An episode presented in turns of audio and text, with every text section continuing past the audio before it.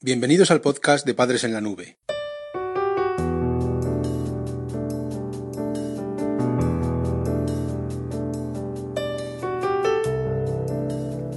Hola madres y padres en la nube. Bienvenidos al episodio número 71 de nuestro podcast.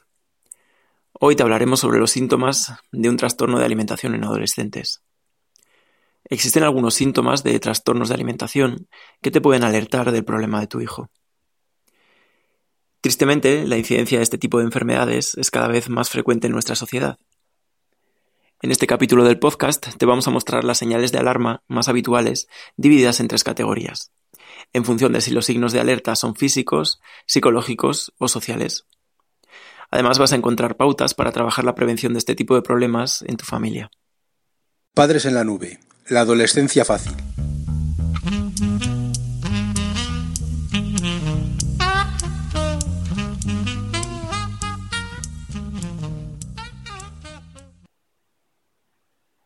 En primer lugar, vamos a hablar sobre los síntomas físicos de un trastorno de alimentación en la adolescencia.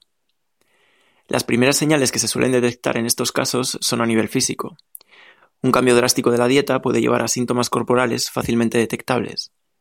Las señales de alerta más importantes que puedes valorar a este nivel son las siguientes. Te vamos a dar cuatro. Por un lado, la modificación rápida del peso y de la figura corporal. El primer síntoma evidente de este tipo de trastornos es el cambio de peso repentino.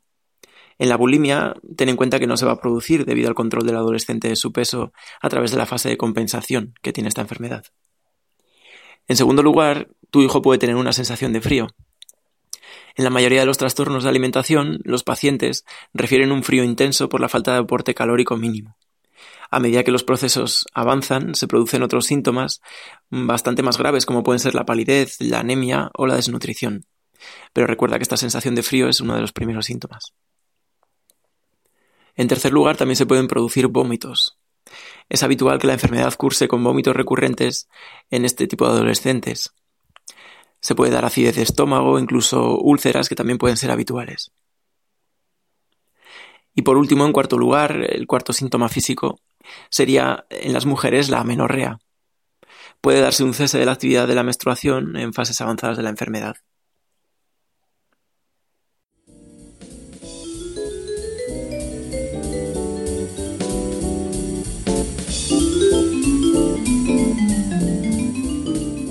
Recursos prácticos para padres en apuros.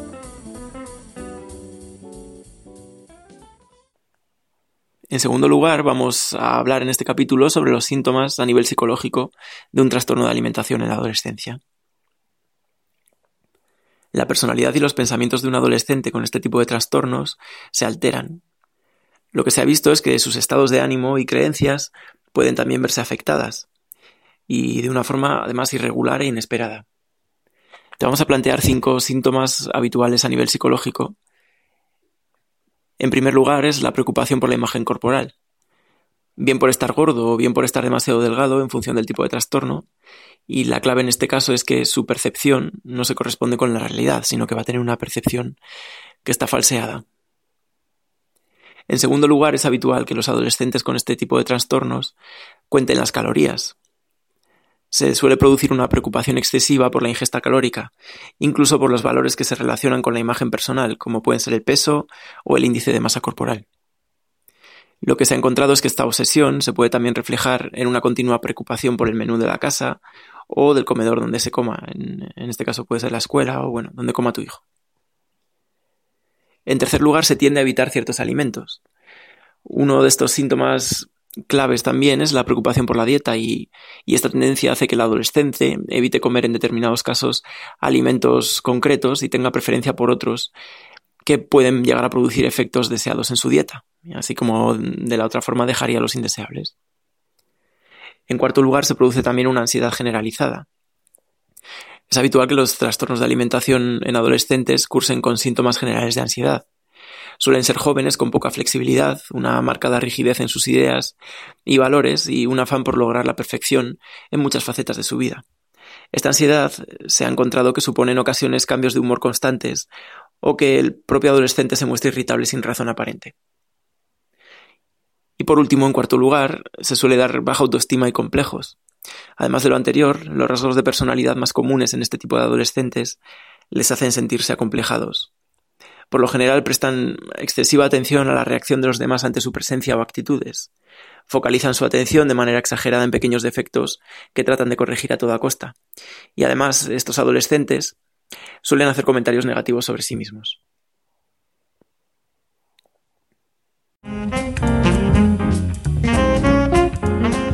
Visita nuestra web padresenlanube.com. En tercer lugar, vamos a abordar en este capítulo del podcast los síntomas sociales del trastorno de alimentación en la adolescencia. El problema también se extiende al ámbito social. Los adolescentes con este tipo de trastornos suelen ver afectadas sus relaciones sociales y su comportamiento en grupo. Algunos de los síntomas de un trastorno de alimentación relacionados con el ámbito social que estamos hablando serían alguno de estos cinco que te vamos a plantear. Por un lado, el adolescente puede llegar a comer en secreto. Pueden hacer comidas solos para ocultar el problema a los demás. Por lo general tienden a evitar preguntas incómodas de sus compañeros o familiares sobre su trastorno, comiendo escondidas eh, de los demás. En segundo lugar, se da una cierta tendencia al aislamiento. Los complejos y la ansiedad que experimentan en situaciones sociales suelen llevar a este tipo de adolescentes a encerrarse en sí mismo y buscar el aislamiento. Prefieren actividades individuales y les cuesta formar parte de grupos estables y mantener actividades de equipo. En tercer lugar, también hay una tendencia a esconder la comida. Puede darse el caso de que almacenen alimentos en secreto. De esta forma, podrían llegar a mantener una ingesta regular en caso de no tener acceso sencillo a la comida. En cuarto lugar, también es habitual que se ausenten después de las comidas. Y eh, en este caso es habitual en los trastornos que incluyen compensación por vómitos o laxantes. Puede darse el caso de que el adolescente se ausente sistemáticamente tras las comidas, y este es un síntoma revelador de casos de, de bulimia o trastornos de alimentación no especificados. Y por último, el quinto síntoma a nivel social sería que tienen más tiempo, en algunos casos, en actividades útiles. A pesar de que pueda parecer una paradoja, estos adolescentes tienen a emplear mucho tiempo en actividades prácticas. Estudiar, hacer deporte o pertenecer a grupos de voluntariado pueden ser formas de mantenerse activos y evitar pensar en la comida y en su problema. También puede ser que el resto de síntomas coincidan con los de tu hijo, pero que hayas llegado a descartar este tipo de trastornos de alimentación porque realiza este tipo de actividades. Ten en cuenta en este caso que también es habitual en adolescentes con estos problemas.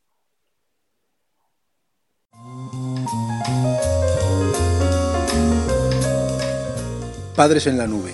Estrategias educativas para tu familia. Por último, vamos a abordar la prevención de los trastornos de alimentación. Te vamos a ofrecer estrategias para que puedas prevenir la aparición de síntomas de un trastorno de alimentación en tu familia. Para ello lo abordamos desde cuatro perspectivas, cuatro consejos que te vamos a dar. El primero se refiere a la comunicación. En general, la comunicación en la familia es un factor de protección para evitar problemas de comportamiento. Si bien es cierto que en la adolescencia se complica, una buena idea es emplear estrategias para mejorar la comunicación con tu hijo. En este mismo podcast tienes un capítulo completo dedicado a este. En segundo lugar, la información. Un adolescente tiene acceso instantáneo a infinidad de fuentes de conocimiento. Algunas de ellas son parciales, sobre todo en lo que se refiere a trastornos de alimentación. Lo que se ha encontrado es que Internet está plagado de páginas en las que tu hijo va a poder encontrar mm, pues, eh, fuentes de dudosa autoridad. Incluso se han encontrado páginas pro anorexia que ensalzan este tipo de trastornos como un estilo de vida. Más que tratarlos como un verdadero problema de salud, lo que hacen estas páginas es idealizarlo. Como adultos tenemos la responsabilidad y el deber de ofrecer a nuestros hijos información válida para dotarles de herramientas de crítica y de comparación. Una buena estrategia es trabajar los peligros de una dieta inadecuada en tu hijo también puedes encontrar en este podcast un capítulo específico sobre esto. Y también lo puedes enfocar de manera positiva, ofreciéndole estrategias para que cuide su dieta en, este periodo. Y de la misma manera, si buscas en, nuestra web o en el podcast, vas a ver eh, las estrategias para mejorar la dieta durante la adolescencia.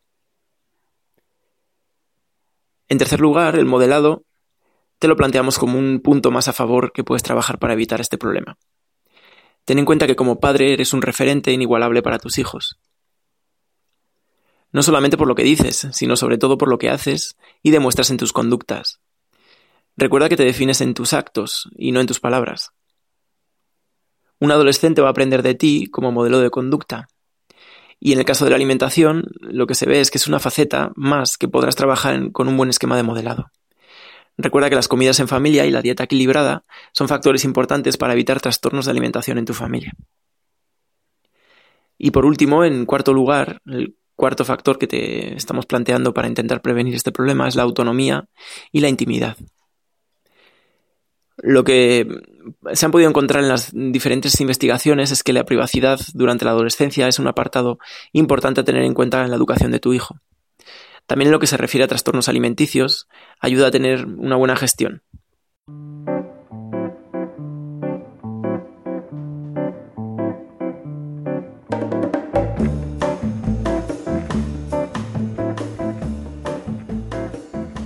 El podcast de Padres en la Nube se distribuye bajo licencia Creative Commons. Puedes copiar, distribuir, promocionar y compartir este podcast siempre que menciones el nombre del autor y lo difundas con una licencia igual a la que regula la obra original.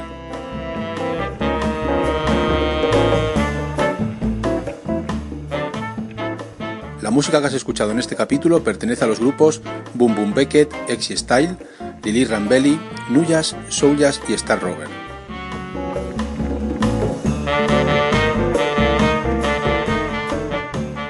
Podcast creado y distribuido desde España por Félix Martínez. Voces por Daniel García. Padres en la nube.